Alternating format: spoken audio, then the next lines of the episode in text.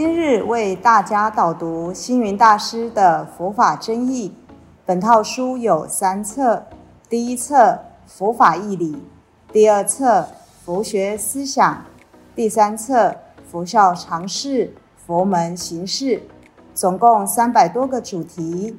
大师以各种譬喻言说、引经据典，将佛教的教理、仪制、名相、应用等，直唱佛陀教法慈悲、智慧、平等的精神。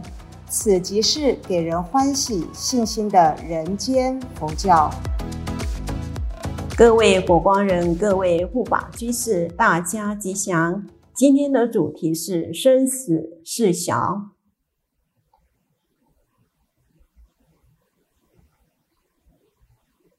共分了四个纲目：第一，前言；二，生死事小的理念；三，生死事小的争议。四结语，生死的意义。人自从出生后就有生命，就会面对生死。其实，人也不是父母生养我们才有生命，在没有出生以前，本来就有生命，只因隔音之谜而忘记了。因此，禅师一生参究。什么是父母为生前的本来面目？来找寻生死的答案。此外，也不是老病以后就死了，就算死了也死不了，因为死的只是躯体，生活还是会流传下去，如同薪火相传，生命之火不曾熄灭。生死是小的理念，在一般的观念里面。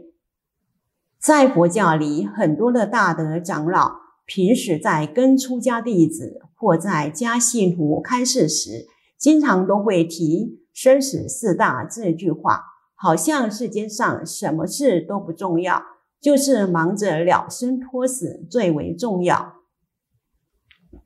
甚至一般人来跟我谈佛法，问他为什么学佛，大部分也都是说因为生死四大。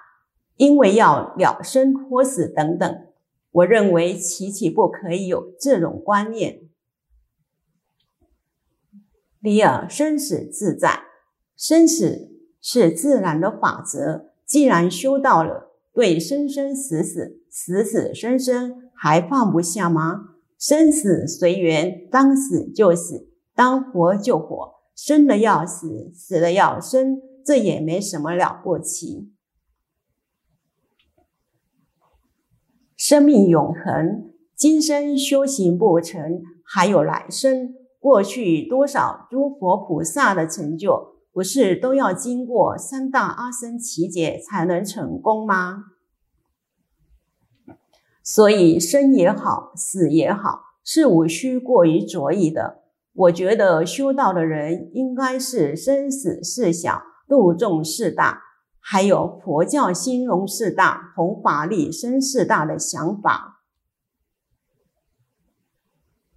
问题思考：第一，如果你天天挂念着生死，对于现在的度生度众都不去讲究，指望自己能了生脱死，不觉得自己太自私了吗？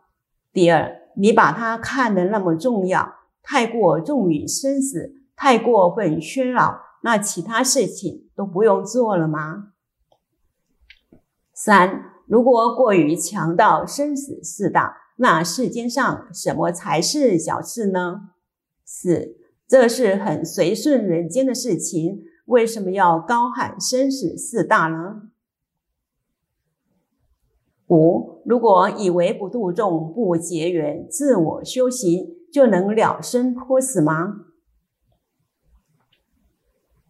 修道的使命，如果每一个修道者都不要把自己的生死看得那么严重，而能多做一点福利社会的工作，多做一些弘法利生的事业，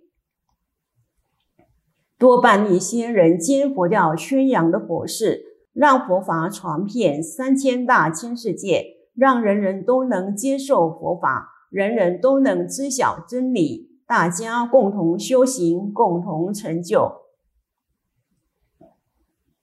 生死四角的争议，也就是说，要了生脱死，应该是你成就我，我成就你，彼此互相成为助缘。我想这样比较能了生脱死。说到了生脱死，要请问各位修行者：你了生脱死以后，您住在哪里呢？你了生脱死以后，你做什么事业呢？你了生脱死以后，你还要修行吗？你了生脱死以后，你还要工作吗？了生脱死的意涵，所谓了生，是让世间的人没有生活的悲苦，没有生活的艰难，能生活的很平安自在。如此，你不但替他了生，你自己也了生了。二，假如他的世人已了，要辞别世间，你也帮他处理后事，让他安安详详的、无牵无挂的放下。等于出国移民到他方去，让他放心，这就是让他托死了。生死是一贯的，就像旅行一样，从这个地方到那个地方去，所以叫往生。只要你有生存的资本，只要你有功德法财，你换一个国土，又何必害怕不能生活呢？所以死亡并不可怕。只不过往生后到哪里去，大抵要往生有三个条件：随众、随习、随念，也就是要多善业、好习性、好观念。日常行丧好，我们要想往生后有好的去处，平常生活中就要多做好事，多说好话，多存好心。我主张要先生活后生死，只要平常活得有意义、有价值，往生后自然可以安然自在，生死解脱。所以在人间，你就可以了生脱死的；不然，你了生脱死以后，你又做什么呢？难道你要做无业游民吗？假如真的让你没有生死了，好比没有灵魂了，没有依归了，你知道那是什么滋味吗？生死之外，人会有自己谋求生存的力量。当你还有余力时，要做什么呢？帮助别人，帮助世间，帮助社会。